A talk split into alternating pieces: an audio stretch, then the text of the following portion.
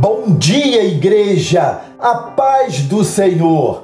Amados, vou convidar você a ler comigo Provérbios 19, versos 2 e 3, para um importante alerta a respeito do cuidado com a precipitação.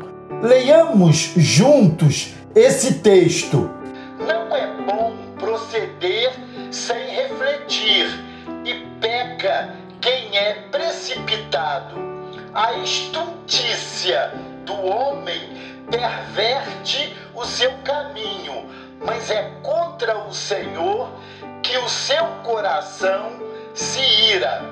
Todos nós, em algum momento da vida, já fizemos uma escolha movida pela emoção do momento, ou demos um passo maior que a própria perna poderia alcançar.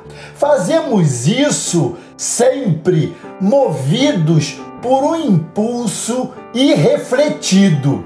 As consequências de algo assim são sempre danosas e, na maioria das vezes, irremediáveis. A Bíblia está cheia de histórias de homens e mulheres que não pararam para pensar e amargaram as consequências. Sansão, por exemplo, por causa de uma impaciência de matar, revelou seu segredo à oportunista Dalila.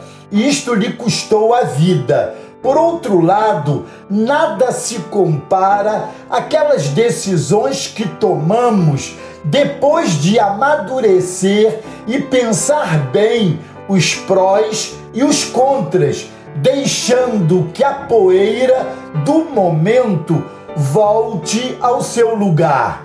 Observe que a precipitação não é característica apenas da juventude. Pessoas maduras também se deixam enveredar por esse caminho. Recentemente, ao ligar a TV, ouvi uma mulher que parecia ser uma psicóloga falando sobre o assunto. Ela falava com muita propriedade sobre decisões permanentes tomadas em momentos fugazes de raiva e ira incontrolada. Dizia ela: é prudente, nesses momentos, nos afastarmos um pouco da situação em questão, esfriarmos a cabeça, colocar as ideias no lugar e só então partirmos para a decisão em relação ao problema. Aquela mulher parece ter lido os versículos de Provérbios citados no início. A precipitação é cega, irresponsável e incontrolável, mas podemos levá-la cativa ao Senhor. O texto citado diz: não é bom proceder sem refletir, e peca quem é precipitado o parar para refletir cabe em toda e qualquer situação, desde o falar até o agir. Diziam os antigos: palavras ditas e pancadas dadas não se podem retirar. Lembremos-nos do arqueiro, sua inclinação para trás não é uma fuga, mas uma estratégia para pegar impulso. Precisamos, nessas horas angustiosas, dar passos ousados, sim, mas não sem antes nos lançar para trás e retesar o nosso arco para que a flecha lançada atinja o alvo.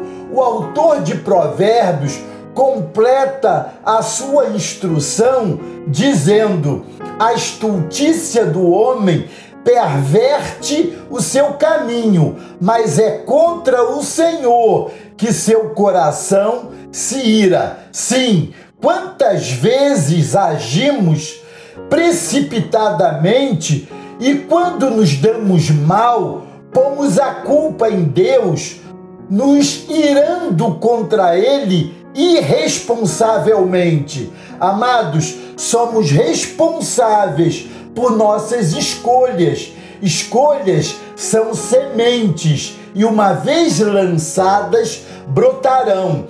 A colheita será inevitável.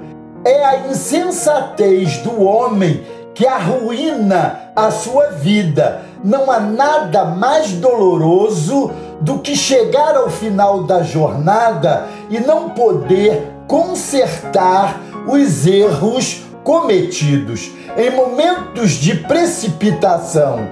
Ainda há tempo, amados, de refrear os nossos impulsos e colocar as nossas decisões debaixo da potente mão do Senhor no tempo dele e não do nosso. Amém? Glória a Deus. Deus os abençoe.